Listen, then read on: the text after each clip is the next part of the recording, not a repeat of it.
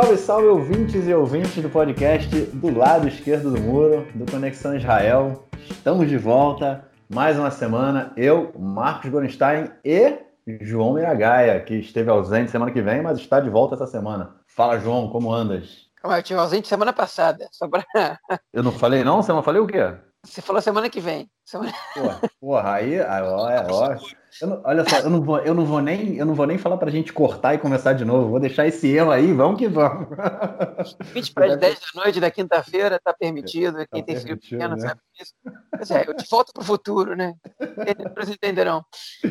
semana que vem eu pretendo estar, né? Pretendo é estar aí de novo. É, enfim, mas obrigado aí pro Cláudio pela substituição, muito boa. Na verdade, gostei de escutar o podcast. Foi bom ser ouvinte uma semana, bom escutar análises, é, é, enfim, diferentes, achei bacana. E vou aproveitar esse espaço aqui também para dizer que, enfim, que a gente nunca faz essa autopropaganda nesse podcast aqui. E você que escuta a gente de vez em quando, que está escutando a gente agora por ventura, e ainda não assinou o podcast aí no seu, no seu tocador, pode ser o Google Podcast, o iTunes, pode ser o Spotify, o que seja, o que você prefira escutar, é, dá para você assinar, se você não sabe disso ainda você se inscreve no podcast, você recebe ele, ele baixa automaticamente, ou, se você preferir, ele só te alerta que chegou o episódio novo, né? Muita gente perguntou na semana passada, e aí, vai sair o podcast, vai sair o podcast? Falei, calma, vai demorar um pouquinho mais, tem problema técnico, vai sair um pouquinho mais tarde. Enfim, é, se, se a pessoa assina, chega automaticamente, vocês vão receber. E quando não tem podcast, que aconteceu uma semana só desde que a gente começou a gravar nesse novo formato, a gente avisou também, a gente mandou uma mensagem durante a semana avisando que a gente ia trocar o podcast por uma live, né, que a gente participou nós dois, bem na hora que a gente costuma gravar, a gente fez essa substituição. Mas enfim, então não deixem de assinar, de se inscrever no, no, no nosso podcast do lado esquerdo do muro, porque assim vocês dão uma fortalecida para a gente aí, mais, mais gente pode acabar escutando o nosso podcast, a gente pode, enfim, se você gosta do que a gente está falando, se você não gosta, aí você, não sei o que está fazendo aqui agora, mas você assina é também, cara, assina também. Parece... É, talvez esteja pagando uma aposta ou recomenda para os inimigos.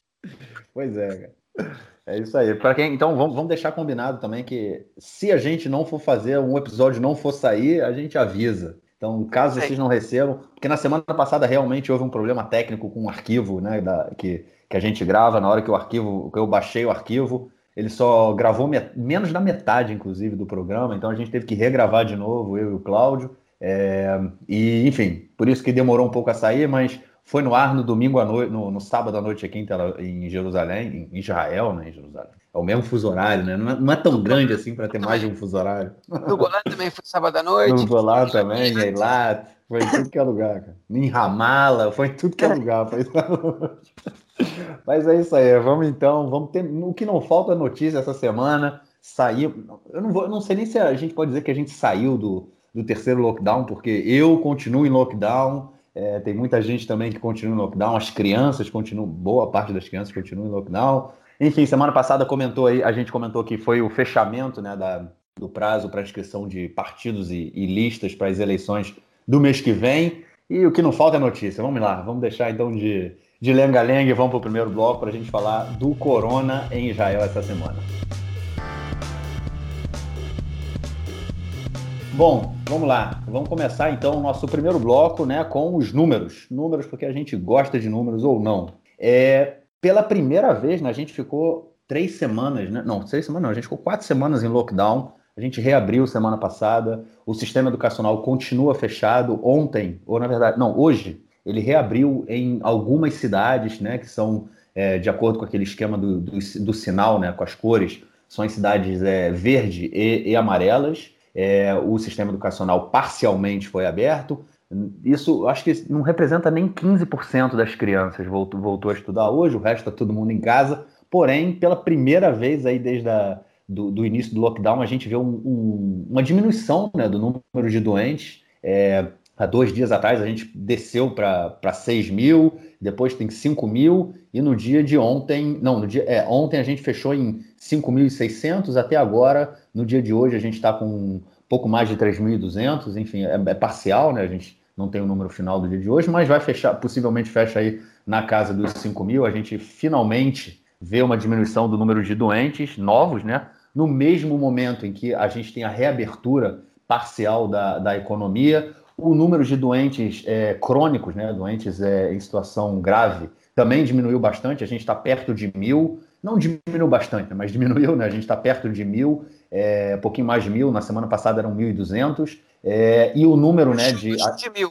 Hoje baixou, baixou de mil. mil. Ah, ah, sim, sim, pois é, eu estou vendo aqui no, no site, é verdade, estou vendo aqui no site 992, é, no site do Canal 12, é, 992 doentes é, em situação é, crônica, né, que é, o, é um, do, um dos medidores né, para colocar o país em, em lockdown. É, e a gente tem aquele número lá, o coeficiente de. de pô, o Cláudio usou um termo bonito semana passada, eu já esqueci, né? Coeficiente de contágio baixou para 0,91.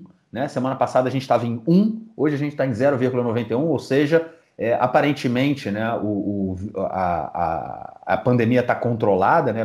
uma pessoa está tá contaminando menos de uma pessoa, ou seja, o número tende, de novos doentes tende a descer. Até agora, é, a gente já tem 3, mais de 3 milhões e 700 mil pessoas que já tomaram a primeira dose da vacina e mais de 2 milhões e 300 mil pessoas que já tomaram também a segunda dose da vacina. O que é muito positivo, a gente tende a ver aí no, no próximo período uma diminuição né, desses números de doentes crônicos, né, e também um número, uma diminuição do número de, de novos infectados, né, tendo em vista aí que a gente já tem é, mais de 2 milhões e 300 mil pessoas com a segunda dose da vacina, é, mas o que a gente vê também em tudo isso aí é, apesar da gente estar em um ano de corona, né? E saindo do terceiro lockdown com o quarto lockdown à vista, é impressionante como nunca é apresentado um projeto de saída do lockdown organizado foi assim, está é, tá sendo assim com o sistema educacional. Eles apresentaram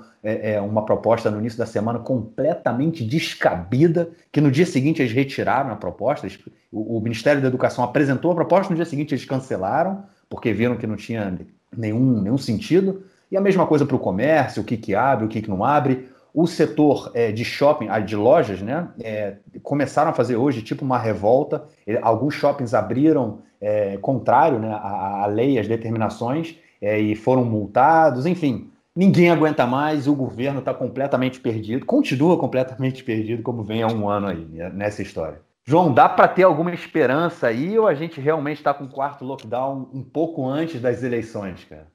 É, eu não sei se a gente vai ter um lockdown completo como esse de agora, mas é, alguma restrição vai ter. Porque até as eleições tem a festividade de Purim, né? Que, enfim, que o pessoal faz muitas festas e é uma ocasião também de muitas festas infantis e tudo mais. E é difícil acreditar que Purim, que já é daqui a é, duas semanas, não seja é, cheio de restrições, se é que vai acontecer, né? Nem que seja um, um lockdown por dois dias, é, só para evitar que as pessoas festejem, é, alguma coisa vai acontecer. Agora, é, a, a, maioria dos, dos, especialistas né, que estão sendo escutados nos programas de rádio e tal, é, eu digo a maioria, é praticamente um consenso, né, mais de 90%. Eles estão muito preocupados com o que vai acontecer no país agora, é, no, mês de, no mês de março. Eles estão dizendo que essa saída do lockdown agora, ela, a gente está saindo antes de ter números razoáveis, números ainda são muito altos, que a vacinação ela ajuda, a gente vai falar sobre isso agora, daqui a pouquinho, mas ela não é, é, resolve o problema, ela não, ela não vai evitar, ainda que o número de doentes em estado grave aumente muito e que mesmo essa saída tímida do lockdown até agora, o Marcos falou, eu continuo de lockdown, enfim, meu filho voltou hoje para a creche, minha filha volta amanhã, é, mas as lojas ainda estão fechadas, exceto as muitas que abriram sem permissão, né? É, enfim, mas a, a, tendência é que as coisas sim continuem abrindo, não, até, independente do governo concordar ou não. Né? Hoje, algumas instituições, é, algumas é, organizações de comerciantes decidiram abertamente desafiar o governo, anunciar que estavam abrindo suas lojas, anunciar inclusive endereço, né, tipo, e convocar a polícia, que venha aqui a polícia, que, que aplique multa, mas que vá também em Neibrac, que está tudo aberto lá, já não sei quanto, quanto tempo. Enfim, é difícil acreditar que, que, que alguém vai conseguir frear essa reabertura. É, os políticos jogam a culpa um para o outro, né? se quer abrir tudo vai morrer gente, outras quer fechar tudo, as pessoas vão passar fome, o país vai entrar em colapso financeiro. Mas a verdade é que você não tinha como evitar que o país ficasse fechado, porque a população já não aguenta mais, ela não confia na liderança, não confia no governo, né, inclusive, saiu uma pesquisa essa semana, não me lembro agora de qual, qual, instituto, de qual instituto que realizou essa pesquisa, não foi o Excelência Democracia, que realiza uma pesquisa bastante parecida todos os anos, é, mas a pesquisa saiu no jornal The Marker, né, na revista The Marker, e entre todas as organizações é, é, citadas, o governo é a organização, né, a instituição que a população menos confia, com 24%. Né? Para você ter uma noção, o Mossad, é o, o Tzahal, que são as duas que, que a população mais confia, eles estão, o Tzahal são as forças, as forças armadas, né? eles têm confiança de 84% da população. É um número altíssimo, principalmente se levar em consideração que é, mais de 20% da população é de árabe. Né? Então, é, enfim, o Shabak, que é o, que é o Mossad interno, né, que atua nos territórios e, e, e dentro de Israel, tem 79% de aprovação de confiança, enfim. Por aí vai, o governo é o mais baixo, a polícia também não está com muita moral, não, a Suprema Corte de Justiça também não, todos esses têm menos de 50%, a Suprema Corte tem 40 e pouco por cento, a polícia tem 34%, mas o governo é o pior, com 25%. Né? É, e com um governo que não tem nenhuma credibilidade perante a população, é difícil você tomar qualquer atitude que exige que as pessoas exige um comprometimento da população, principalmente, enfim, um governo que já que já discute abertamente e em público, que não que não respeita os próprios acordos internos que eles fazem, né? E um governo que não tem a menor capacidade é, de, de controlar é, a sua população, é o segmento da sua população, como a gente viu durante todo esse tempo, está cansado de falar aqui nesse podcast, todo mundo sabe disso, que é o caso da população ultra-ortodoxa, que o governo simplesmente não atua é, é, de maneira proporcional ou de maneira minimamente é, é, é aceitável contra é, a desobediência dessa, dessa parcela da população em relação às medidas impostas pelo governo para controlar é, a contaminação da, da corona. Então, um governo que não tem confiança, com uma população que já está de saco cheio pelo terceiro lockdown, o pessoal que está escutando a gente no Brasil pode achar que isso é exagero, mas Israel, Israel é o país da OCDE é, que durante esse último ano letivo né, teve menos dias de aula por causa do, do, dos lockdowns aqui. Né? Enfim, no Brasil, o pessoal que ficou aí vários meses seguidos sem aula não é, nem, não é, não é comparável né? mas, enfim, a, o padrão de comparação de Israel não é com os países da América Latina, é, isso eu não estou dizendo se é certo ou errado, estou dizendo que é o que, enfim, é, são, são as relações que são feitas pela, pela imprensa de uma maneira geral aqui, e as pessoas estão de saco cheio, as pessoas já não aguentam mais, a economia está debilitada, é, o governo não tem plano, como o Marquinhos colocou, não tem plano de saída, não tem plano de entrada, não tem nada, é, é, é empurra com a barriga, toma decisões em cima da hora, toma decisões para daqui a dois dias e a dia a decisão um dia antes, enfim. E a população, você não tinha mais como evitar essa, é, prolongar esse lockdown, e o resultado dele tende a ser é, muito triste, né? É, se se confirmam as previsões da, do consenso é, dos especialistas da área médica. É, teve um deles que disse que se a gente não tiver, não tiver dois, duas semanas de lockdown, que nem Yom Kippur, para quem não sabe, Yom Kippur em Israel, as pessoas nem saem de carro, de casa, tudo fechado, todas as lojas, todas as instituições, tudo fechado, restaurantes, nada, nada, nada, nada, nada aberto, salvo hospitais, a polícia e, e enfim, e, e, serviços realmente essenciais para que as pessoas não morram, né? É nem comércio para comprar comida você vai achar. Enfim, se não tiver duas semanas de, de lockdown igual o Yom Kippur, a gente vai ter um, um mês de março é, recheado de enterros. Foi essa, essa esse, foi esse comentário que ele fez, que é muito preocupante, deixa a gente muito assustado. Escutei isso no programa da Shelly Erimovic, é, ex-deputada pelo Partido Trabalhista, ex-líder do Partido Trabalhista, né, entre 2013 e 2015, se não me engano, e voltou agora a atuar como jornalista. É, enfim, por outro lado, a gente tem alguns indicadores positivos sobre os quais a gente tem que falar. Né? É, um deles é a vacina, que é, é, é, o efeito da vacina. Na semana passada, isso já tinha saído, é, já tinha saído essa informação que os lugares que tiveram ampla vacinação, é, o número de hospitalizações, de internações, ele caiu entre 40% e 60%. E as cidades que tiveram menos vacinações, né, menos gente vacinada, é, o número de, de internações cai, tinha caído 19%, né? entre 19% e 20%, comparável a uma média de 10% geral. Né? Ou seja, os lugares que tiveram menos internações, os, especialistas consideram que não tem dados estatísticos suficientes para fazer essa comparação, mas os lugares com muita vacina, onde a vacinação foi bastante intensa, as pessoas toparam se vacinar e se vacinaram em massa, as internações tinham caído 60%. A informação que a gente tem essa semana, enfim, como o Marquinhos falou, é que o número de doentes em estado grave já caiu para menos de mil, e pela primeira vez desde o início da pandemia, a gente tem é, uma situação de que a maioria dos, dos, é, dos internados né, em estado grave, internados ou não, né, a maioria dos, dos doentes em estado grave são menores de 60 anos. É quase 50% a 50%. Mas pela primeira vez, os que têm menos de 60 anos ultrapassaram em quantidade os que têm mais de 60 anos. Isso, é, inegavelmente, tem relação com a vacinação. Né? É, quando, enfim, a vacina, a, a, maioria das pessoas que tomaram já as duas doses da vacina são pessoas de mais de 60 anos, que tomaram as duas doses da vacina e já deu 10 dias desde, desde que eles tomaram a segunda dose até hoje, né? é, já que, enfim, é, é, o que, é o que recomenda o diretor da Pfizer, né? É que você espere 10 dias depois da segunda dose e, e você tem os anticorpos e você está tá protegido, tem as defesas. E essa, enfim, isso está fazendo efeito, muito provavelmente. Né? As pessoas elas estão sofrendo menos. Hoje uma, a diretora do Hospital Irlov deu uma entrevista também na rádio e, e eu escutei ela dizendo que é, desde, enfim, ela não teve desde que começou a vacinação, desde que começou as pessoas começaram a receber a segunda dose da vacina, ela não teve nenhuma pessoa internada é, que, tenha, que tenha tomado a segunda dose e passado mais de uma semana. Ela falou: tenho sim pessoas que chegaram internadas com, com corona um, dois dias depois de terem tomado a segunda dose, mas é, uma semana depois não tem mais ninguém. Então a vacina da Pfizer está sendo eficiente, é, ela, foi comprovada a, eficiência dela contra as mutações é, inglesa né, e, da, e do e da, e da África do Sul, né? É, mas a gente também vê nessa, nesse número de internações de pessoas, é, de internações não, de doentes graves, de pessoas com menos de 60 anos, um outro indicativo, esse não tão bom, que é o que a mutação britânica, que ela está, enfim, o, o, a, a Covid que está circulando hoje em Israel, a corona, tá a versão dela é a variante britânica, né? O original, o vírus original já, já quase não tem mais aqui, o que, que se encontra mais a variante britânica, que é muito mais contagiosa e ela também é, é mais perigosa que se vê é, para pessoas mais jovens. Para crianças ainda, ainda não se provou perigosa efetivamente, mas para pessoas mais jovens sim, pessoas de 40 anos, por exemplo, que também fez com que não, na verdade, não foi só a relação entre doentes é, graves mais velhos e mais novos que, que mudou, a quantidade numérica também, em números absolutos.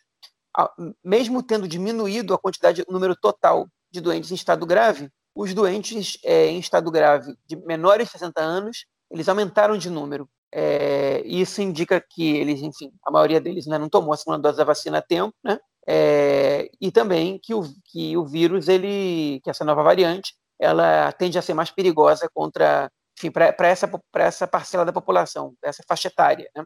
É, enfim, isso é, isso, isso, isso é que a gente sabe agora, e agora a gente tem que ver também como é que vai ser essa saída desse lockdown, o que, que vai acontecer, se, se a gente tiver 4 milhões de doses, se, se a vacina ela vai conseguir fazer algum efeito para pelo menos derrubar um pouco a, a, a contaminação de uma pessoa para outra. A, a, vacina da Pfizer, com todas as qualidades que ela tem, ser eficiente contra, contra é, as variantes, contra as mutações, é, de ser feita com RNA e por isso não tem que colocar vírus inativo no corpo, né? Por ser, enfim, facilmente adaptável e reconstruir, enfim, ela pode ser reconstruída para mutações também no espaço de até seis semanas, com todas as vantagens que ela tem, além, obviamente, dos 95% de efetividade nos testes feitos antes da, da aplicação dela em massa. Ela tem uma desvantagem em relação às vacinas com vírus inativo, que é o fato de que é, a vacina da Pfizer ela não impede o nosso corpo de hospedar o vírus. É, ele, ela só inibe o vírus a apresentar os sintomas e a fazer efeito negativo no corpo. Né? Ela, ela, ela produz as defesas da gente, mas ela não elimina o vírus.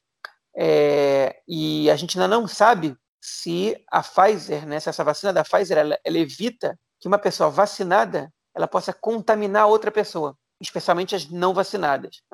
O que é muito importante, é uma informação que, a gente, que é muito importante que a gente saiba, para a gente saber se a, se a imunidade de rebanho ela pode funcionar com um total de 50% a 60% de pessoas vacinadas, porque as vacinas que evitam a contaminação, né, e que têm uma efetividade alta, acima de 90%, elas exigem que 50%, 60% da população esteja vacinada para que, que, é, é, para que haja imunidade de rebanho. É, e essa da Pfizer tem esse porém, né? a gente espera que ela sim iniba a, a contaminação, que ela, que ela faça, enfim, que ela, que ela, que ela seja forte o suficiente, que ela seja eficiente o suficiente para que a gente não, não contamine outras pessoas, é, mesmo hospedando o vírus de alguma maneira, mas a gente ainda não sabe não sabe se contaminar, em que grau se contamina, enfim, a gente não sabe nada disso é, ainda, mas é uma preocupação e por isso, mesmo quem se vacinou tem que estar usando máscara manter o isolamento e manter a higiene, porque, enfim, a gente está ainda distante de se livrar da, da, da, epidemia de coronavírus em Israel, é, mesmo com um alto número de vacinados. É, a preocupação é social, né? Atualmente em Israel é, tá tendo uma, teve uma queda muito grande, muito brusca no número de pessoas que estão se vacinando por dia. A gente, há pouco tempo atrás, chegou ao ápice de 200 mil pessoas vacinadas num dia, 204 mil pessoas, que para já é um número muito alto. Né? É, e agora que, a, que, o governo abriu a vacinação para qualquer pessoa acima de 16 anos que queira se vacinar. O número de vacinados por dia está na faixa dos 120 mil. Né? É, ou seja, ele é, enfim, quando você abre para mais gente, a média diária caiu. Né? Não, não, só o máximo foi 204 mil, mas estava na faixa de 170, 180 mil e caiu. Isso tem a ver também com o fato dos jovens se julgarem é, é, é menos, é, enfim, se julgarem de maneira até correta, né? de, alguma, de maneira comparativa, pelo menos, menos propensos a, a se contaminarem de maneira é, grave, né? de, de desenvolverem sintomas graves, desenvolverem o vírus nos seus corpos de maneira perigosa. Também se deve a, a, a enfim, ao movimento anti-vacinação, que existe aqui em Israel também, como vocês comentaram na semana passada no podcast, quando eu não estava presente.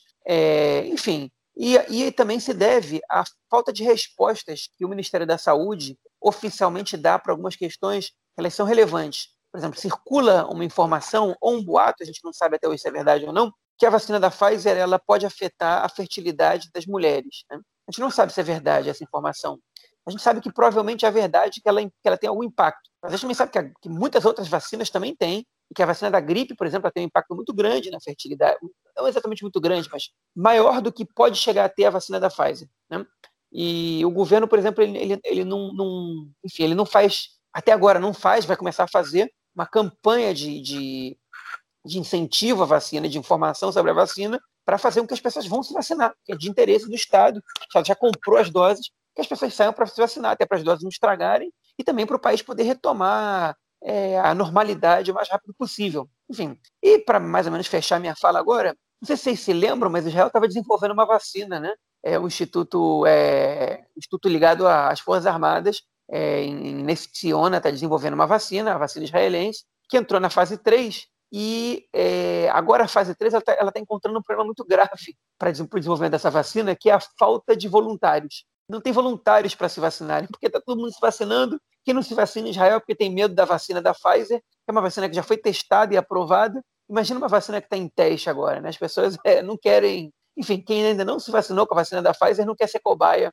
para outra vacina e, e, também não tem muita gente para ser. A população de Israel também não é nada muito grande. A gente fala que o número de pessoas que tem que passar pela fase 3 é de 30, 50 mil pessoas. Né? Então, é, ainda não se comentou sobre fazer os testes em outro país, mas muito provavelmente a vacina israelense vai ter que é, procurar outro país para fazer os testes. Mas o que a gente está, a informação que foi divulgada essa semana é que é, o, o, a, o, Ministério da Defesa está pagando 5 mil shekel, que é mais ou menos hoje em dia 1.300, 1.400 dólares, para quem se voluntarizar para ser cobaia da vacina israelense.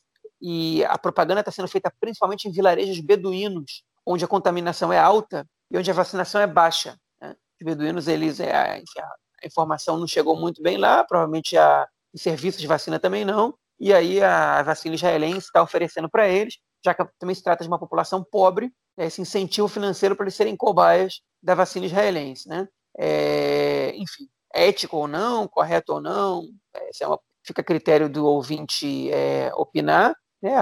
Para mim, a questão é uma questão realmente muito complexa, né? mas eu acho que já passou da hora de Israel buscar parceiros em outros lugares do mundo. Não está faltando país no mundo desesperado por, por, receber vacina. E se a vacina israelense se provar eficiente, né?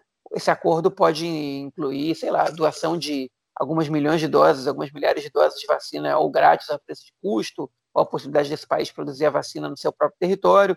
Né? E é importante que Israel produza uma vacina também, pode até ser a Pfizer, mas que Israel produza internamente, porque a gente sabe que gente não sabe o que vai acontecer no futuro com esse vírus, se ele vai sofrer muitas mutações e se a gente vai ter que adaptar as vacinas. É importante que a gente tenha é, muitas vacinas o quanto antes, primeiro para evitar que muitas mutações aconteçam, e segundo também para no caso que essas mutações aconteçam, para que a gente possa preparar vacinas que deem conta dessas mutações. Quanto mais vacinas tiverem, melhor. Né?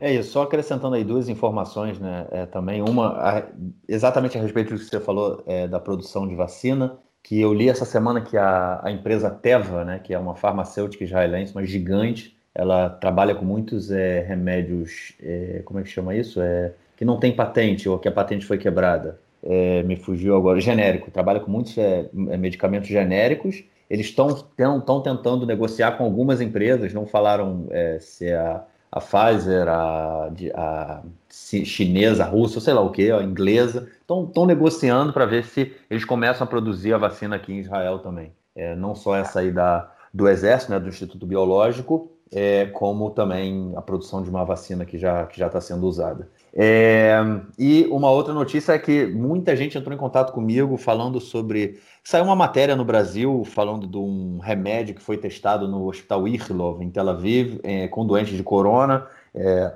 20 doentes foram testados e 19 se curaram do corona, eram doentes em estado crônico, né, grave, e foram curados. Então muita gente falou: ah, já tem remédio em Israel, não sei o quê. É, inclusive, é, um amigo nosso, né, que, que trabalha com, com, com, jornalismo, ele falou que ele teve a oportunidade de, de entrevistar o diretor do hospital e falou que o cara tá bolado com essa informação de que as pessoas já estão falando que tem remédio e tudo mais, espalhou mundo, pelo mundo inteiro, e na verdade é muita hora nessa calma, é, foi apenas um teste, foram 20 pessoas testadas, não é nada, é um número muito pequeno, e mais uma vez são, eram doentes é, em estado grave, é um, é um, um, grupo muito específico. É óbvio que é uma boa notícia, né? É óbvio que se a gente tem um remédio para o corona, é, muda tudo de figura, né? A questão da vacinação, enfim, muda absolutamente tudo de figura, mas ainda é muito inicial, não é nada é, nada muito nada nada fechado, né? Lembrando também que lá no início do corona, né, quando o Bennett, né, o Naftali Bennett,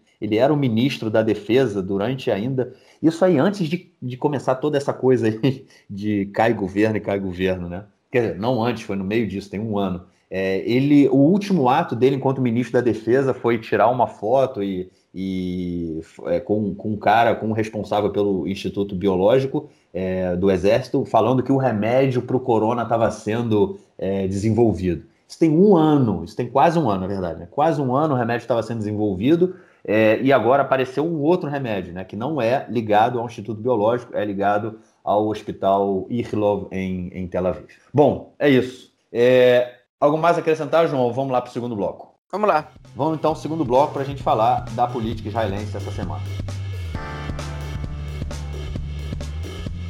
Bom, vamos começar então esse bloco com duas notícias aí envolvendo partidos da, centro-esquerda, né? Esquerda, centro-esquerda, eu já não sei mais, eu não, não, consigo, eu me perdi nessas, nessas definições aí, cara. É, enfim, o partido Meretz e o partido Avodá é, passaram por semanas bem turbulentas, por uma semana bem turbulenta. O Meretz, é, em algumas pesquisas que, que foram divulgadas, agora a gente vai ter pesquisa quase, quase todo dia, né? Sai pesquisa. É, em, uma, em algumas pesquisas foram divulgadas, o Meretz, ele não passa a cláusula de barreiras, não chega a 3,25% dos votos, é, e o mínimo de quatro deputados, ou seja, ficaria de fora do próximo parlamento. É uma situação que o Meretz já vem enfrentando já algumas eleições, né? sempre no final aparece aquela, aquele desespero falando pessoas votem no Meretz, senão a gente não passa o, a causa de barreiras, enfim. Mais uma vez, aparentemente, o Meretz vai, vai seguir nessa linha. E a outra, a outra notícia que, que, que balançou aí a cena na, nos partidos da centro-esquerda foi relacionada ao Partido Trabalhista, ao Partido Avodá, que o, o, a, é, o candidato, a candidata, né, que está em sétimo lugar na lista do Avodá, ela é uma é, chama Marana. Eu não, eu, não, eu, vou, eu não vou me arriscar a falar o primeiro nome dela, porque eu, eu, eu não consigo falar o primeiro nome dela. É, enfim, o segundo nome dela é Marana, então assim a gente vai chamá-la. É, é uma cidadã árabe, uma cidadã israelense árabe, e foram apresentados alguns é, algumas é, é, petições, né, algumas apelações para a comissão eleitoral pedindo que ela, ela não, seja, não seja permitida, né, que, seja caçada a participação dela nas próximas eleições, porque ela é contra, ela já tinha feito, já tinha publicado em Twitter, é, Facebook, enfim, nas redes sociais, é, posições políticas em que ela era contra o caráter judaico e democrático né, do Estado de Israel, que muitos é, é, defendem, dizem ser assim, e ela se dizia, e ela aparentemente era contra essa, essa, essa postura, essa, esse caráter, e então dizem que ela não tem condição de participar das próximas eleições.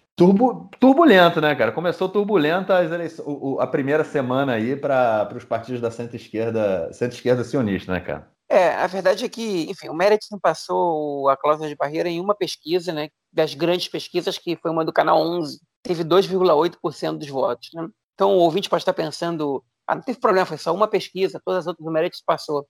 Mas que todas as outras o Meredith está passando com quatro cadeiras. Né? Então é, o Meredith está ali no limite. E esse limite ali, é, por 300 votos, o partido pode não passar a cláusula de barreira. É, não, o partido não está se fortalecendo E uma das mais notícias é que ainda quando o Partido Trabalhista, quando o Avodá ainda não estava no jogo, o Meretz não conseguia passar de seis cadeiras né, na, na, nas pesquisas. Ou seja, é, aconteceu alguma coisa aí nos últimos anos, aconteceu muita coisa, na verdade, que faz com que o Meretz não seja considerado opção é, nem para os eleitores que antes votavam Meretz. É, enfim, não estou dizendo nem para os que consider, considerariam votar Meretz. Né? E isso é, é, é, sintoma de uma grave crise. Né? É, enfim, tem, tem algumas razões contextuais para que isso tenha acontecido, tem algumas razões estratégicas para que isso tenha acontecido. Né?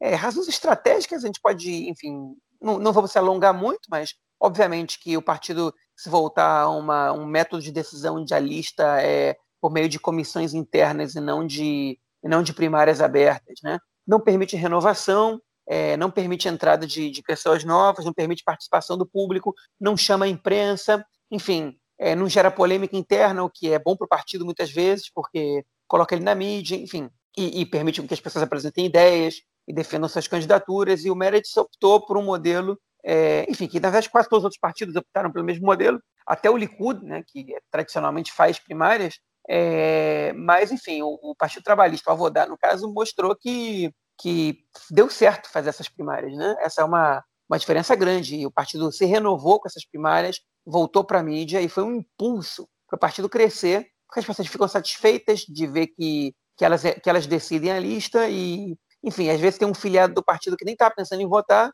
que votou lá nas primárias, viu como é que ficou a lista e falou, bom, agora sim, agora eu gostei. Né? E você se sente participando do partido, você não se sente participando, é, votando só numa pessoa que vai te representar. Isso tudo é, isso tudo é muito relevante. É, e outro erro estratégico do Meretz, né? e aí a gente tem que fazer, fazer essa, essa avaliação é, em conjunto com a avaliação contextual, é que no, no enfim, se, a gente hoje parar e observar a maioria dos países democráticos do mundo, né, é, eu excluo dessa lista o Brasil, os Estados Unidos, talvez a Argentina, mas quase todos os outros países democráticos do mundo, com certeza a grande maioria dos países da Europa, né, o Canadá, enfim, outros países da América Latina, é, você, em geral, você tem um partido de esquerda da linha social-democrata, né? é, é, mas enfim, que, que, que, que, dialoga com, enfim, que participa da democracia liberal é, de maneira, é, como se diz, é, fluente, fluida, né? fluente, vamos dizer assim,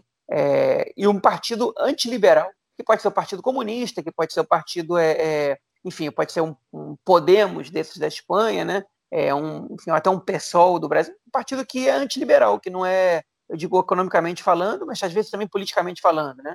É, enfim, que, que, que, discorda do modelo, que discorda do sistema, e aí as propostas do, do espectro antiliberal são várias, como eu disse, pode ser desde comunista até uma, uma visão um pouco mais conciliadora, é, que pode chegar a formar coalizões dentro do, do, do, modelo liberal, mas, enfim, sempre tentando, de alguma maneira, reformar, é, enfim, trazer reformas que, que, que, que contraponham o liberalismo, criam é, dificuldades para o liberalismo, que, que modificam né, o modelo liberal.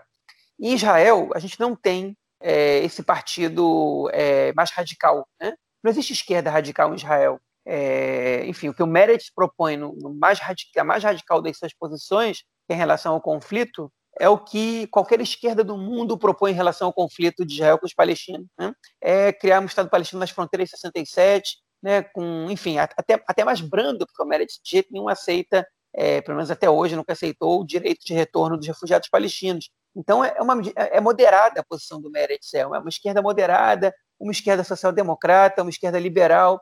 Às vezes aparece ali um ou outro membro que vai sair com uma foto do Che Guevara ali atrás, é, mas também, mas também o, tanto o Horowitz, que é o líder, como a Tamar Sandberg, que é a vice-líder, há pouco tempo elogiaram né, a eleição do Biden, e pedindo para que, que ele volte a exercer a liderança do mundo livre, né? É, e leve um, e conduza o mundo livre a um espaço mais democrático, enfim, que é uma complacência com os Estados Unidos, obviamente que isso tem a ver com o contexto no qual Israel está inserido, mas que não combina com esquerda radical ou com esquerda não liberal de nenhuma maneira, né? Então você tem espaço para um partido moderado e tem espaço para um partido mais radical. E os eleitores que se consideram de esquerda moderada, eles já estão votando muito no centro hoje em dia, quando não na direita, né? No caso, no Guidon Sá, que com certeza está abocanhando aí uns três, quatro votos, pelo menos, aí de eleitores de centro-esquerda.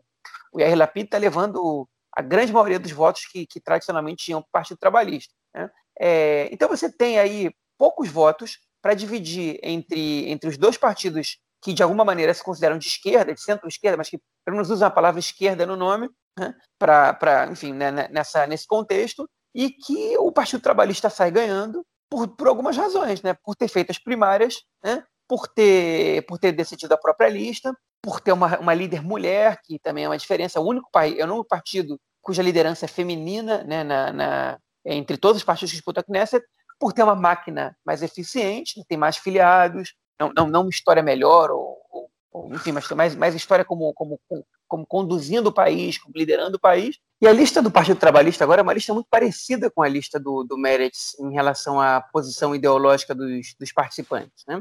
É uma lista que tem um rabino reformista, né, que, enfim, que que está ali brigando pela separação entre religião e Estado, que historicamente não é uma bandeira do Partido Trabalhista, é, que tem, enfim, é, parlament, que tem parlamentares com posições sobre os direitos humanos, que são muito parecidas com as do, com as do Meretz. Né?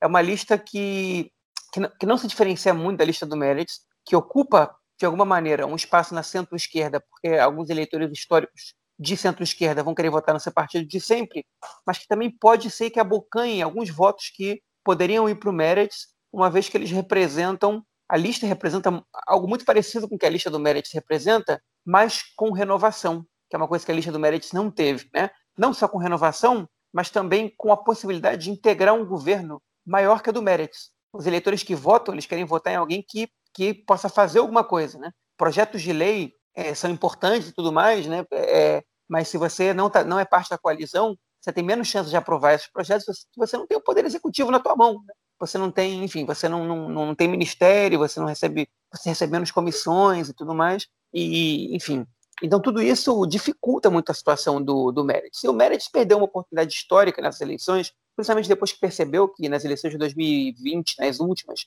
um público judaico considerável votou é, na, lista unificada, né?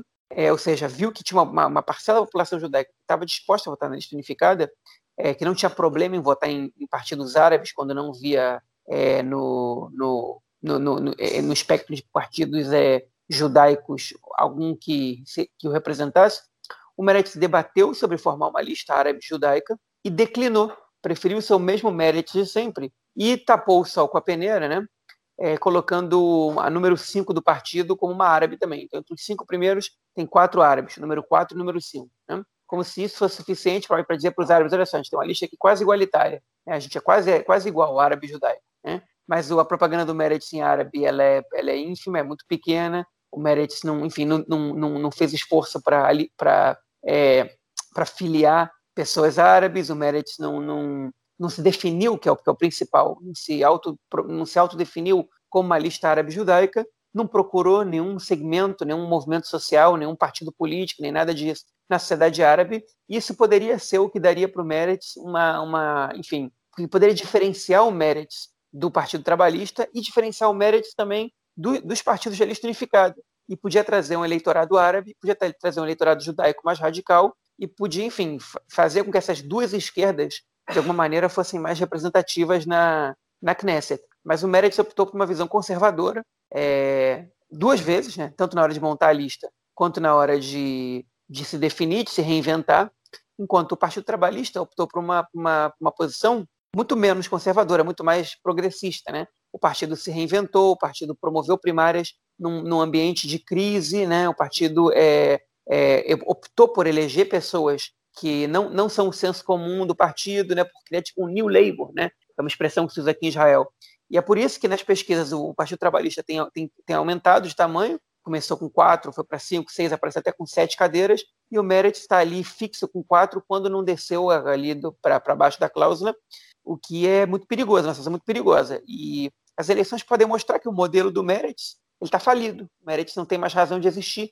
né, no, no, no, modelo atual. Eu, se eu fosse chutar hoje, hoje eu diria que o Meretz não vai passar a cláusula de barreira. Essa semana o Raim Levinson, no podcast do Ares, o jornalista Raim Levinson, ele teve que falar, ele falou, olha, tem, tem chances de, de, ou o Partido Trabalhista ou o Meretz não passarem, as chances não são pequenas, mas ele falou, se eu fosse chutar os partidos que não passam, ele falou quatro. Eu chuto o Carrolavan, o azul e branco do Gantz, que até agora está sempre ali na cláusula de barreira, é, com quatro cadeiras sempre, mas está lá.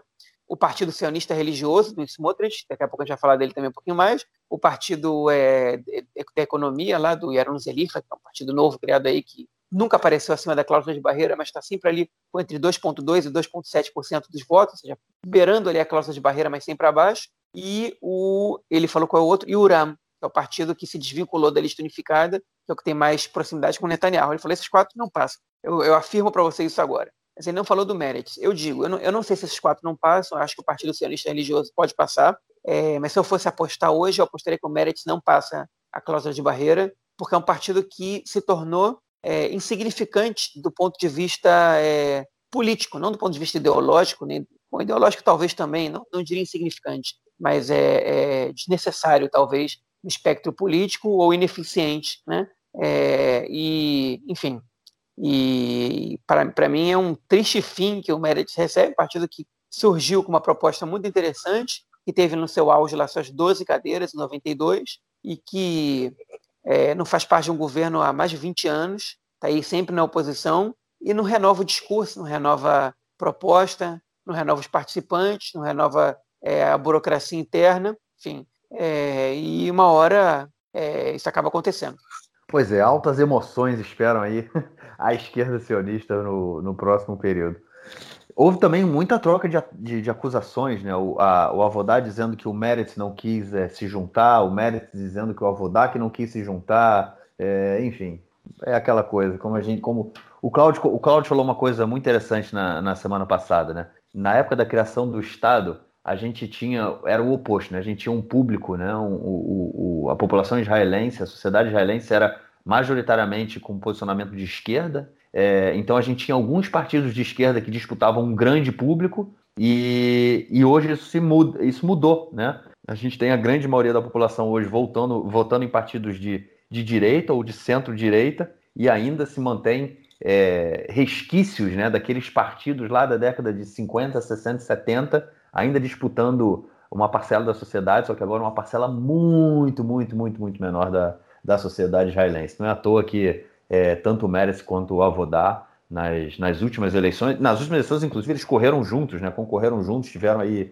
seis cadeiras, né, e foi triste ver o que aconteceu. Mas, enfim, altas emoções, altas emoções até o dia 23 de março. Bom, seguindo aí na, no nosso bloco de, da política nacional essa semana, é, começou também, já agora indo para o campo da, da direita, né? É, o Naftali Bennett, do partido Yamina, vem surgindo nas, na, na, nas pesquisas aí, né? Como, é, não como um, uma grande surpresa, né? Mas como um diferencial, né? Como o possível, a possível, é, é, como é que chama isso? O fiel da balança, né? Como, é, como foi o Lieberman nas eleições anteriores, na primeira eleição dessa, desse round aí, né? A gente está indo para quartas eleições em dois anos. No primeiro e segundo round, é o Lieberman, ele era esse fiel da balança.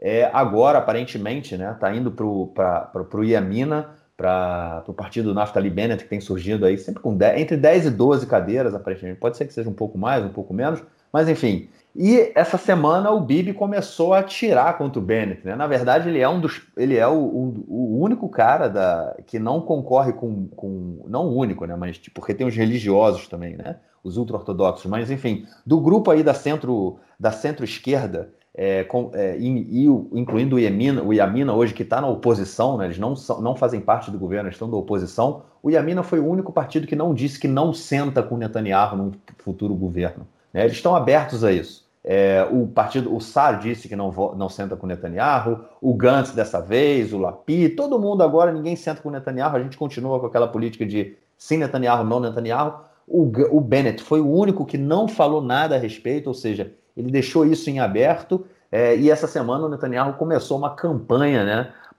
para, enfim, acabar com as possibilidades aí que o Bennett tem de, enfim, cortar as asinhas do Bennett, né? não está querendo que o Bennett seja o fiel da balança e que o Bennett coloque a faca no pescoço dele. Será que sai alguma coisa disso ou é uma, mais uma política também para fortalecer aqueles partidos lá da, da extrema direita, cara? Não, é, é certo. Dessa vez o Bennett respondeu, né? Ele convocou o Netanyahu para um debate para falar sobre propostas, né?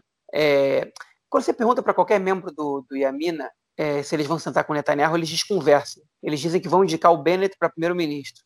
Mas indicar o Bennett para primeiro-ministro, é, é, para montar o governo, depende do resultado das eleições, né? se o Bennett termina com oito cadeiras, eles não vão indicar o Bennett para formar o governo, porque ninguém vai fazer parte do governo chefiado pelo Bennett. Né? Então, é, então essa é, eles desconversam dessa maneira. Enquanto, por outro lado, o Guido Ansar vira e fala: não, a gente não vai sentar com o Netanyahu, acabou.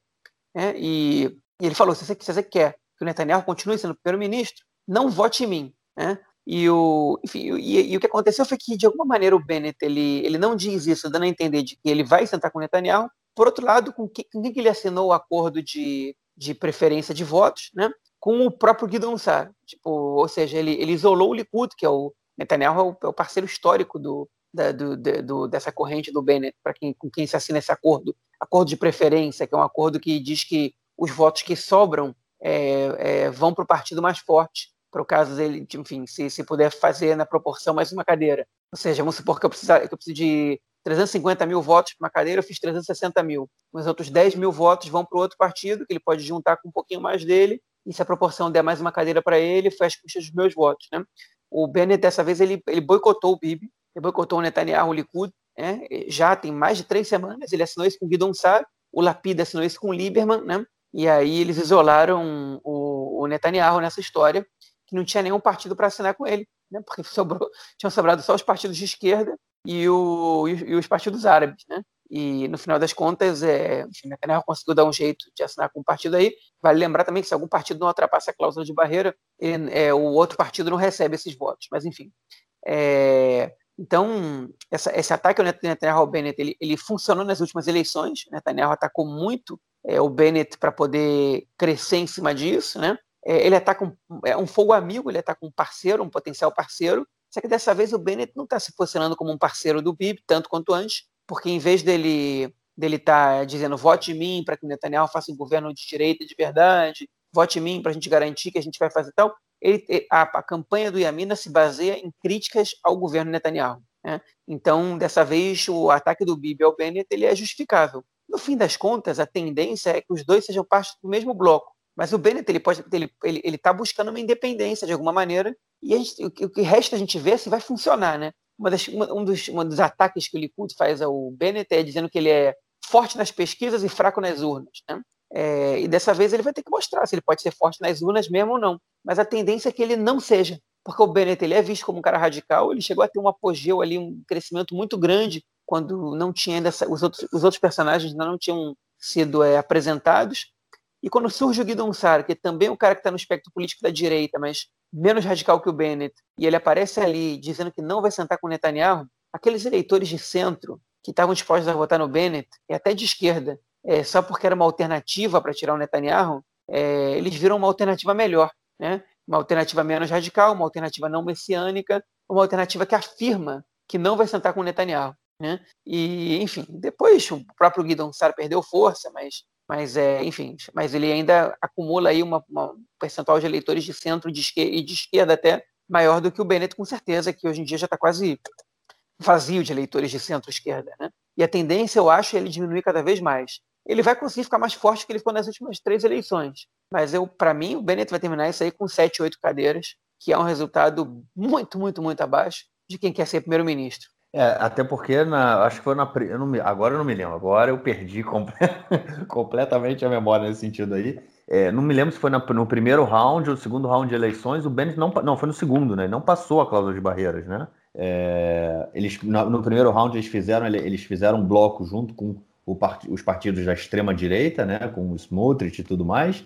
É, na, no segundo, na segunda eleição que eles resolveram concorrer sozinhos, né? O Bennett e a e a Elia de Chaqueda, eles não passaram a cláusula de barreiras, inclusive a Elia de Chaqueda, que era a cabeça da lista, e se eu não me engano, e depois eles voltaram a se juntar com a, com a extrema-direita e aí passaram a cláusula de barreiras na terceira eleição, e agora a gente tá aí no pro quarto round. Mas teve mais algum acordo aí de assinatura, cara, com alguma. Quem assina com quem, quem as, as sobras de. Sobra de voto, né? Teve. Eu, não, eu não, não, não vi nada a respeito é, se o Meretz assinou com alguém, algum outro partido assinou é, é, é, essa distribuição de votos depois das eleições? É, o Meretz assinou com o Partido Trabalhista o acordo de preferência, que é o que normalmente fazem. A vez que eles fizeram isso foi, foi em 2013. É, e o Likud assinou com o Partido Sionista Religioso. E não foi só uma assinatura de acordo. Né? Pois é. foi uma assinatura de acordo é, é, que envolveu, enfim, que o, o Likud intermediou a união entre o partido do Smotrich, o antigo União Nacional, agora o Partido Sionista Religioso, com o Partido Força Judaica, carranista, né, dos, é, enfim, de inclinação racista, anti-árabe. É, não que o Smotrich não seja racista, né? Eu acho que ele é também, mas o, é, o Ben-Gvir não... e o partido dele é, são abertamente racistas, eles falam abertamente que tem que expulsar os, os, os, árabes que não são leais à ideia do Estado judeu de Israel. E aquele outro também do Lehavá, qual é o nome dele? O... Me fugiu agora. O... É, daquela lista Noam, né? Que, Noam, exatamente. Pois é, que é uma lista homofóbica, né? É, que organiza as manifestações contra as marchas do orgulho gay, enfim. A primeira, é... a primeira, a primeira manifestação contra a marcha do orgulho gay, quem organizou foi o Smotrich. Ah, é? Isso eu não é. sabia. Ele é, ele estava lá, inclusive depois ele falou que ele se arrependeu e tudo mais, enfim. É, mas enfim, ele continua com as posições dele é, radicais nesse assunto. Ele só não gosta muito de falar sobre isso, porque ele sabe que falar sobre isso é, é, é mais problemático do que não falar. Né? É, essas posições conservadoras em Israel, nesse aspecto, elas não ganham voto porque quem vota nas pessoas, é, quem vota em candidatos que querem esse tipo de postura, vota nos partidos ultra-ortodoxos. Então, outros partidos é melhor que você não seja ultra-radical nesse aspecto. Isso, isso é impopular. É, mas enfim, porque, porque, você não consegue sair do teu nicho. Né? É, mas é, o Likud, o que, que o Likud fez? Que, por, obviamente por intermédio do Netanyahu, nada, nenhuma adesão ali é tomada assim, no mínimo a aprovação do Netanyahu. Né? O Netanyahu bancou a união desses dois partidos né? e tentou incluir ainda o Partido da Casa Judaica, que não quis entrar nessa lista e optou por não concorrer às eleições e apoiar o Yamina. Né? Primeira vez que o partido mais tradicional do público sionista ortodoxo decide não participar de uma eleição e, e, eles decidiram justamente apoiar o Yamina porque eles não se sentiam confortáveis com fazer parte do mesmo partido que o Ben Gvir. A liderança atual do partido não, não, não gostou da ideia. É, e o Netanyahu, ele, enfim, o Likud, ele, ele bancou essa junção. Como é que a gente sabe que o Likud fez isso? Porque é, essa junção, a troca que o Likud deu foi: eu prometo para vocês que o lugar 28 do meu partido vai para o membro do partido de vocês, ou seja, junta vocês dois, que se vocês não passam a cláusula de barreira, pelo menos um deputado de vocês vai entrar aqui no Likud. E se vocês passam, vocês ganham um deputado bônus. Okay? Mas assinam um acordo, e ainda assinaram com esse partido o acordo de, de preferência. Ou seja, os votos que sobrarem para esse partido vão para o Likud. Né? Agora, olha só aqui que. Vejam que paradoxo, vejam que, que situação. É, foi, por, foi por iniciativa do próprio Likud que o partido do Meir Kahana, que é o rabino racista que criou essa, enfim, que, que era, o, era o criador dessa corrente da qual o Ben faz parte hoje, por intermédio de um projeto do Likud, o CAR, que era o partido do Kahana, se tornou ilegal. Né? Ou seja, o Likud ainda tinha uma posição né, até aquele momento, é, é, é, enfim, democrática, né? até aquele momento, até, talvez não muito tempo, democrática em diversos aspectos, não aceitava uma, enfim, uma participação de um racista, abertamente racista, né? É, é, como, como o Kahana na, na Knesset. E eles fizeram uma, uma, uma eles convocaram a Suprema Corte para que ele fosse proibido de concorrer pelas posições dele racistas e discriminatórias, ele foi proibido. Ele foi posto na ilegalidade, não, foi, não pôde mais participar da Knesset. O que o Likud do Netanyahu hoje em dia faz é não só é, é, é bancar uma fusão dele para que ele fique em evidência, mas também dar no próprio partido um lugar para uma pessoa que, per, que pertence a essa corrente, ou uma corrente muito parecida, para que eles tenham ainda mais força, ainda assim no acordo de preferência dos votos. É uma situação impressionante, inimaginável até pouco tempo atrás, enfim, que, que, coloca, enfim, que mostra para a gente em que situação está o Likud hoje. E o Ryan Levinson mesmo, que eu citei agora, que falou há pouco tempo na, é, sobre a cláusula de barreira, né? ele fez um comentário no próprio podcast do Aretz, que ele falou, olha, é, ele diz que você tem muitos, muitas pessoas do Likud hoje em dia, deputados, que odeiam o Estado de Israel. Ele colocou dessa maneira. Ele falou, não que odeiam o Estado de Israel, não é que odeiam o povo judeu, nem que odeiam o sionismo. Eles odeiam o Estado, eles odeiam as instituições, eles odeiam tudo que é memlarti, que é um termo que, que existe em hebraico, que, é, que a gente se refere a, a uma coisa que, que, é uma mistura entre ser estadista né, e ao mesmo tempo ser público. Né? Memlarti é você ter uma posição estadista, tipo, o presidente do Estado ele não pode ser um cara que ele tende para um lado ideológico, político, né? Ele tem que tomar uma posição que é boa para o Estado, é como se fosse um embaixador, né? O embaixador não fala em nome do governo, ele fala em nome do Estado. Tem que, ele tem que representar o Estado, não, não uma ideologia, né? E, e ele e o Heinlein falou: olha, olha, essa quantos deputados do Likud odeiam tudo que é mesmo Larti, odeiam tudo que é do Estado. E é por isso que essa afinidade desse Likud atual com os ultra-ortodoxos é tão grande. Os ultra-ortodoxos também odeiam as instituições do Estado de Israel democrático moderno. É, eles não, eles não, isso, isso, não combina com eles, isso não, isso não é bom para eles. Eles não, não, isso não faz parte do estilo de vida deles, nem, do, nem, da, nem da ordem enfim, de prioridade da vida deles, né, do, que, do que eles julgam, da, da ordem de preferência, né, de, do, do que eles acham que deve ser feito ou não. Por isso que o Likud se entende tão bem com esses segmentos antidemocráticos, né, que são os partidos ultra-ortodoxos e que são que essa, essa linhagem carranista, né? E por isso que e por isso que estão surgindo cada vez mais partidos de direita para concorrer contra o Likud, como por exemplo o Nova Esperança do Guidon Sar, ou como o Bennett que está que tá também se afastando do Likud, ainda que o Bennett não seja exatamente um, um adorador das instituições do Estado Democrático, né? é, mas o Nova Esperança é um claro exemplo disso. O próprio Culano, que era o partido do Moshe Carlone, que surgiu há pouco, há pouco tempo também para concorrer contra o Likud, né? É, são, são listas, ou o Telem lá do Bug Alon, formada por pessoas de direita que não aceitam o que o Likud está se transformando, né? que é um partido é, anti, anti-liberal também, antidemocrático, no sentido de direita da palavra cada vez mais próximo a um populismo da, da extrema direita, né? Que é, enfim, que, que, que, o Netanyahu ainda não é exatamente esse tipo de líder, mas no Likud tem muitos deputados, tem muitos membros ali que são exatamente isso, né? Que são é, esses exemplos que a gente escuta falar por aí, o Orbán na Hungria, o próprio Trump nos Estados Unidos, a gente tem muitos membros do Likud que são exatamente isso, e o Netanyahu cada vez mais é isso. E o que a gente está vendo aí é claramente essa inclinação que com certeza envergonha alguns é, membros históricos do Likud, por exemplo, Benny Begin, filho do Menachem Begin, que saiu do Likud e foi apoiar o partido do Guidon Sar, porque o partido do pai dele era o partido que bloqueava o Meir Kahana de, de participar da Knesset. O Netanyahu é quem está dando lugar para os herdeiros do Kahana.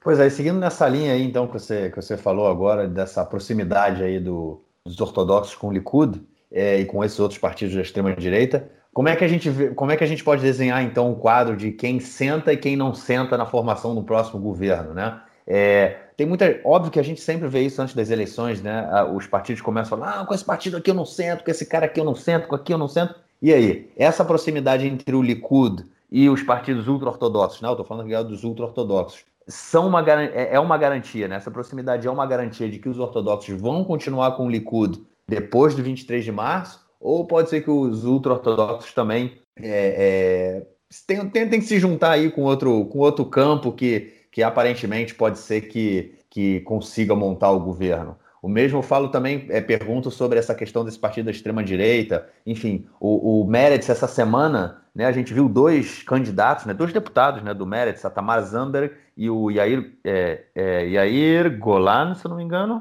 É, Golan. Sim, não, é porque tem um, tem um radialista que tem um nome muito parecido, eu sempre me confundo. Mas enfim, é, e o, a, a Tamar Zamba e o Yair Golan falaram que eles não, não é, é, se, é, se oporiam né, a, a, sentar num governo com o Guidon Sar, né, que saiu do Likud. Enfim, quem senta com quem nessa dança de cadeira aí, cara? Ou é, quem não senta com quem, né? É, é, é, mais fácil, enfim. Olha, é, o Guidon Sar disse que acha muito difícil o partido dele sentar com o Meredith pelas diferenças de valores, né? Mas se essa foi a única alternativa para formar um governo e deixar o Netanyahu de fora, tanto o Meredith quanto, quanto o, o Nova Esperança vão, vão, é, vão ser flexíveis nesse aspecto. É, nem que seja um, esse governo seria um Frankenstein, mas enfim, qualquer governo para derrubar o Netanyahu atualmente vai ter que ser um Frankenstein, porque a situação que o próprio Netanyahu criou com a sua esperteza política, é, enfim, ele destrói qualquer possibilidade de, de uma coalizão forte contra ele. Ele consegue fazer uma coalizão forte para que impeça ele de formar o governo, mas essa coalizão é ingovernável, né? Então, quem senta com quem é uma boa pergunta. O que a gente sabe é que o Lieberman já disse que não senta com os ultra-ortodoxos. Eu acredito nele. Porque se ele quiser sentar com os ultra-ortodoxos, ele tinha sentado com Netanyahu já nos últimos governos. É, então, é, é, a única crença que eu tenho é essa. Os ultra-ortodoxos não disseram que não sentam com o Lieberman. É, e eu acho que os ultra-ortodoxos, no fim das contas, vão sentar com quem chamarem eles para sentar no governo. Porque eles não se interessam por ficar na oposição. Né? Se ficar na oposição, seca as fontes de, de, de, de, renda deles, sentar na oposição é, é, derruba é, as yeshivó, derruba tudo. Então, eles vão sentar com quem chamar. Eles preferem o Netanyahu, sem dúvida. Eles, ele, é, eles, de alguma maneira, alguns dizem que eles manipulam o Netanyahu, outros dizem que o Netanyahu manipula eles. Eu acho que existe uma situação de troca, enfim, de simbiose ali é, excelente entre os dois. Né? O Netanyahu dá para eles o que eles querem, eles dão para o Netanyahu o que o Netanyahu quer. É, e o ideal para eles é isso. Mas se o Netanyahu cair, eles não caem junto, não eles, é, enfim, eles, eles, vão buscar, eles só caem junto se os outros quiserem, né? E existe uma pressão da própria população israelense é, para que os ultra-ortodoxos não façam parte do próximo governo. Mas se você vai conseguir formar um governo desse é outra pergunta. Da, da, nas eleições passadas, os ultra-ortodoxos eles não admitiram romper esse pacto com Netanyahu. A questão é se essa vez, essa, é, essas 61 cadeiras, né, porque o Bennett agora é o fiel da balança. O Bennett pode estar em qualquer um dos dois lados. E a, a questão é se os ultra-ortodoxos eles perceberem que esse governo vai ser formado sem eles, se eles não vão é, dizer o seguinte: olha só, em vez de fazer um governo com 61, tira o Lieberman e o Meretz e faz um governo com 65. É mais forte. A gente, vocês não vão ter contradição nenhuma com o Meretz aí, e, e, e enfim, vocês dão para a gente uma besteirinha e a gente, a gente apoia o governo de vocês. É, eles mas, podem ser. O, o Lapido e os ortodoxos sentam juntos ou não sentam? O Lapid, hoje em dia, ele, ele, ele, ele o discurso dele anti-ortodoxos é, acabou, não existe mais. Ele sabe que é melhor ele manter essa porta aberta. Né? O Guidon Sá também mantém essa porta aberta. Ele pode fazer uma outra crítica ao comportamento deles na pandemia, mas ele mantém essa porta aberta. O Bennett mantém essa porta mais que aberta. Né? É, e o Meretz, que critica muito os partidos ortodoxos, né, por, de alguma maneira, nunca fechou essa porta. Né? O Avodá, o Partido Trabalhista, menos ainda. É, então, eu acho que eles podem sentar com todos esses, menos com o Lieberman. Né? A questão é que, com o Netanyahu, a princípio, não sentam é, nem o Avodá, nem o Meretz, nem o Guidon Sar, nem o Lieberman, nem o Yair Lapid, né? É, nem o Gantz, caso ele passe a cláusula de barreira, obviamente que não a lista unificada, né? E, e, e enquanto esses todos juntos tiverem é, 61 cadeiras, o Netanyahu não forma o governo. Se vai ter outro governo, a gente não sabe. Né? O Netanyahu também pode chegar a 61 cadeiras. É, mas aí, enfim, se ele chega a 61 cadeiras, é, aí, é, aí são favas contadas, ele governa provavelmente os próximos quatro anos sem nenhum problema. Mas se ele não chega nessas 61 cadeiras, aí, aí é, a gente não sabe o que vai ter. Aí pode ser que a gente tenha outras eleições, sim. Mas eu acho que ninguém quer outras eleições agora. Eu acho que todo mundo, é, se o Meredith e o Guidon Sara estão dispostos a, a ser flexíveis e formar o governo, eu acho que é, esse governo Frankenstein vai acabar acontecendo caso Netanyahu não chegue a 61 cadeiras. Mas é tudo um mistério, porque na, na grande maioria das pesquisas Netanyahu não tem essa 61 cadeiras. Só que se, se o Meretz não passa a cláusula de barreira, de repente ele pode ter, porque esses votos vão ser distribuídos, né? É, e aí, enfim, qualquer partido da oposição que não, que não passe a cláusula de barreira é, muda tudo. Então, ou como, por exemplo, se o partido do Smotrich não passar a cláusula de barreira, também prejudica as aspirações de Netanyahu e fortalece a chance de que exista um governo, é, enfim, é, de, de oposição sem o Netanyahu. Tudo isso a gente vai ter que ver só no dia 23 de março, dia 24 de março, quando sair o resultado.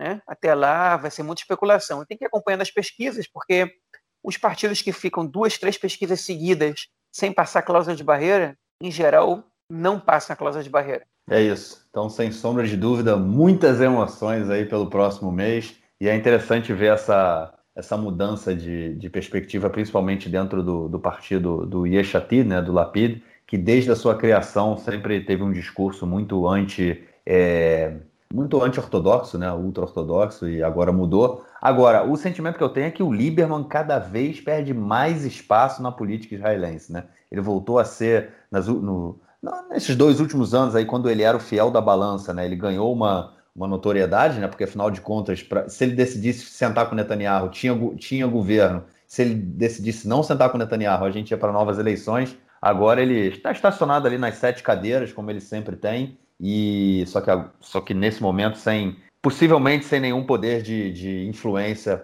ou decisão. Vai tudo depender do dia 23 de março, né, de como as pessoas vão lá colocar o seu papelzinho dentro do envelope e o envelope dentro da urna. É isso aí. Vamos então para o nosso terceiro bloco falar de outros assuntos do cenário israelense essa semana.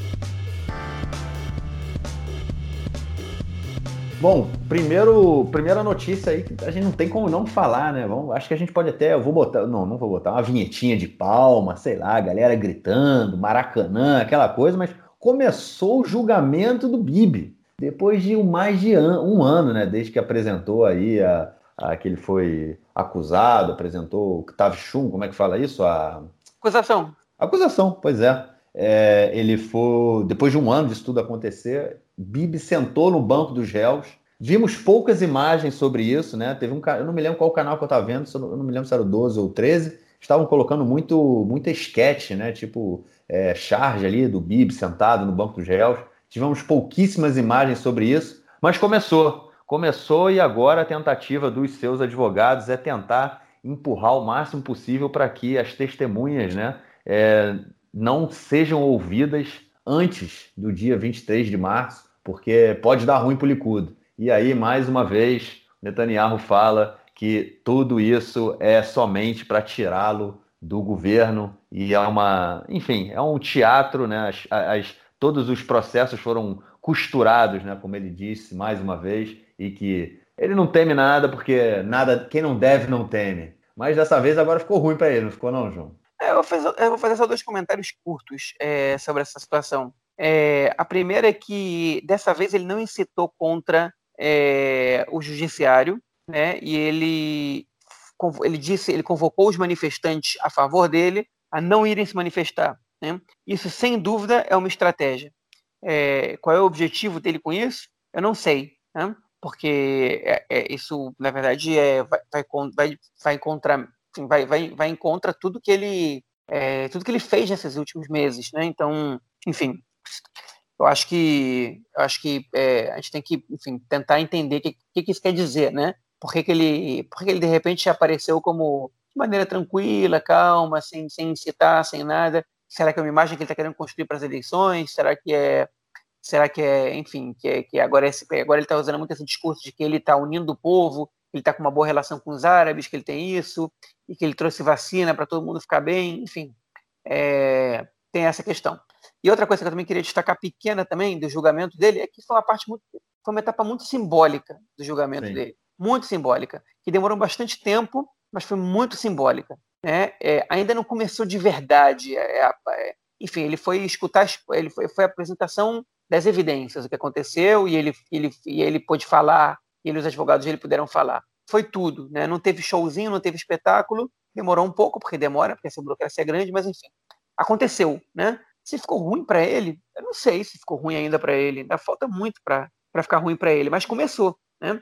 Ele ainda pode conseguir imunidade, por incrível que pareça. Vai depender dessas eleições. Então talvez ele esteja ficando tranquilo aí, esperando que é, falando, ó, é, ou, é, é, ou é imunidade ou eu tô ferrado. Provavelmente é isso que ele está esperando. Então, não adianta nada ficar gritando, porque, porque as eleições são logo ali. É, a questão é que se é, é o, o, o, começar, né, a questão, o julgamento continuar andando e antes das eleições é, as testemunhas, começa a fase né, de ouvir testemunha e tudo mais, o Netanyahu vai ter que estar tá, é, é, no, no julgamento presente entre duas a três vezes por semana. E aí começa a complicar a história dele, dele poder falar, né? Porque as pessoas falam, meu amigo, por que você não sai? Você está sendo acusado aí em três processos. Sai, deixa o cargo de primeiro-ministro, vai resolver a sua vida e depois, se for o caso, você volta. Né? Isso é o que todo mundo falava ainda há anos atrás. E ele falando que não, que o, nada ia atrapalhar o, o, o trabalho dele enquanto primeiro-ministro, que esses processos não mudariam absolutamente nada a rotina dele. Só que o que acontece é que no momento em que as testemunhas começam a aparecer, começam é, as discussões e tudo mais,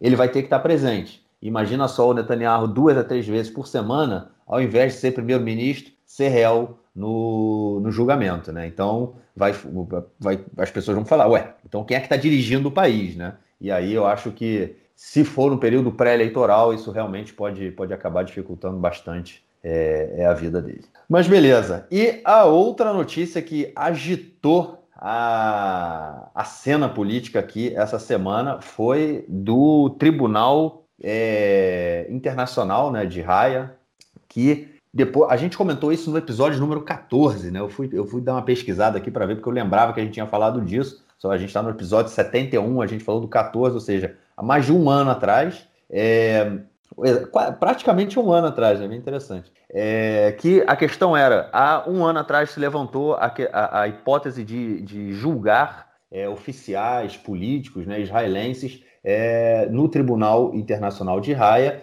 por crimes cometidos contra os palestinos é, nos territórios ocupados. E aí foi levantada a discussão se o tribunal ele tinha é, é, também o poder de decidir sobre o que estava sendo do que estava acontecendo em territórios ocupados, em territórios que não eram territórios oficiais né, de nenhum estado. E essa semana saiu aí a decisão do tribunal dizendo que sim, que o tribunal ele pode julgar é, pessoa, pode julgar né, eventos que acontecem é, em territórios ocupados, mesmo que eles não sejam não, não pertençam a nenhum Estado oficialmente. E aí começou toda a confusão. Por quê? Porque no momento em que isso é aprovado, os oficiais e políticos israelenses podem ser julgados por crimes cometidos contra a população palestina. E o que não falta né, são exemplos. Então, mexeu muito a situação. É, o Netanyahu estava, inclusive, com uma viagem marcada para os Emirados Árabes né, para esse período. Ele cancelou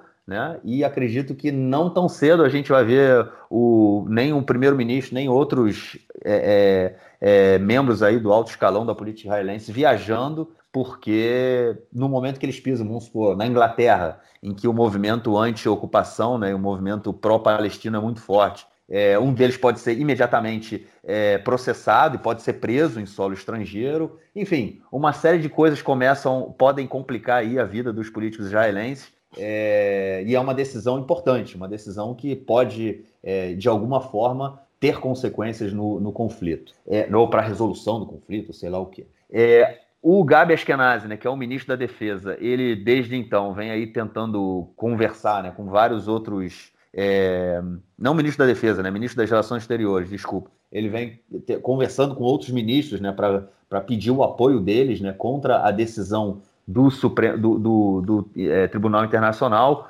O, é, a Alemanha já falou que é contra a decisão do, do, do tribunal. É, eles estão em contato também com o governo americano, né, do Biden. É, enfim, estremeceu, estremeceu a coisa aí para essa galera, né, cara?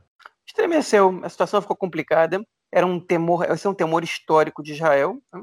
é, que, que, apesar de Israel não é membro do Tribunal Internacional de Haia, é, um temor que Israel seja penalizado, possa sofrer sanções ali. É, e politicamente é um fracasso para o governo também, né, do ponto de vista da política internacional, que você deixa a situação chegar nesse nível. Né?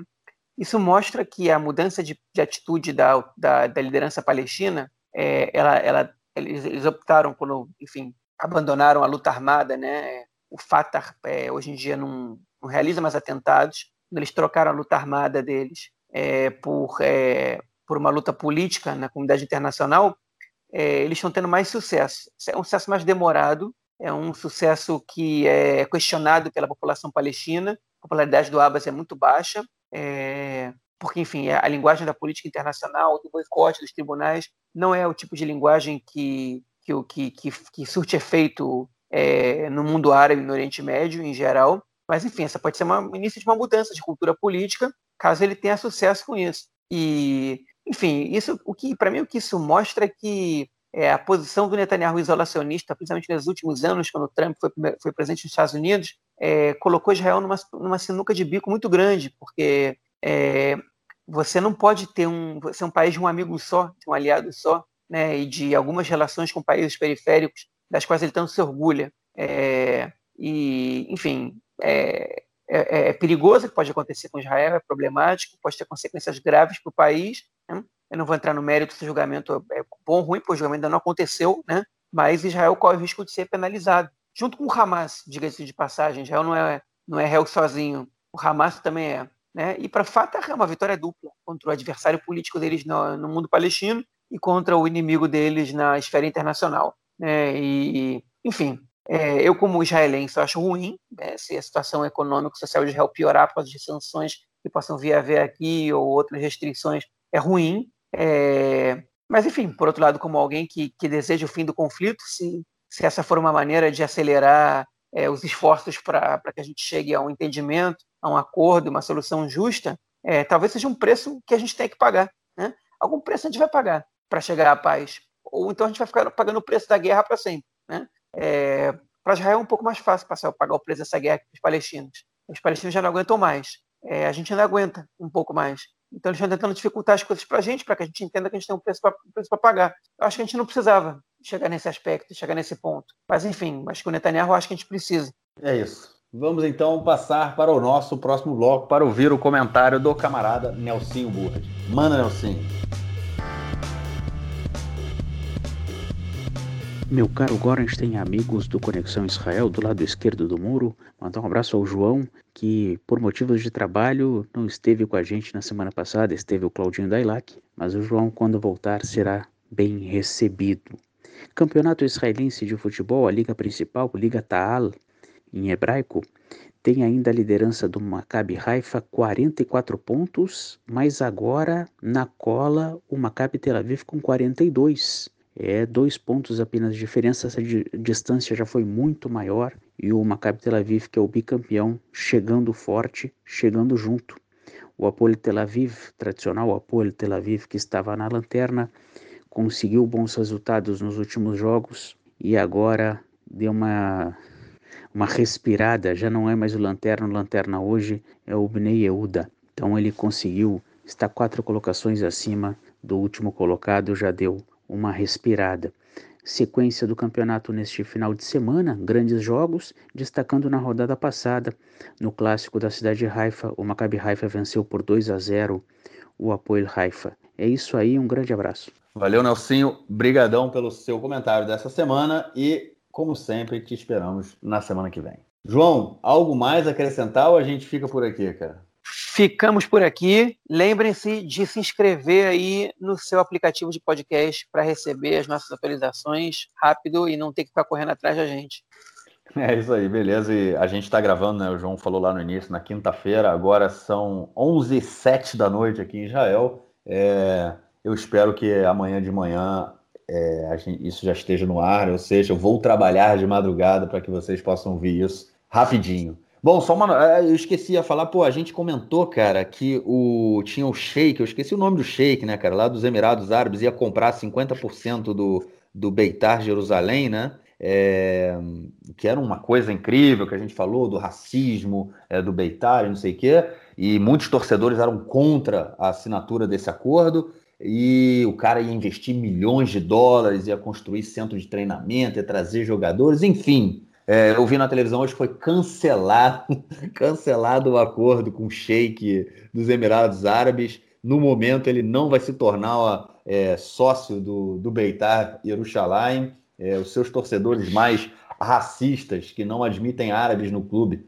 podem ficar tranquilos. Isso porque ele não conseguiu apresentar até o momento uma, um certificado de, de bens. Que ele, enfim, que ele tem o dinheiro aí que ele está falando que vai botar no, no clube. A galera ficou com medo que ele fosse dar um golpe e cancelou o contrato. Então, até o momento, o Beitar do Shalaim não vai ser comprado pelo Sheik dos Emirados Árabes. É isso aí, cara. Então a gente volta na semana que vem com mais notícias e o que aparecer pela frente. Valeu, cara. Grande abraço e bem-vindo novamente. Valeu, até a próxima. Tchau, tchau.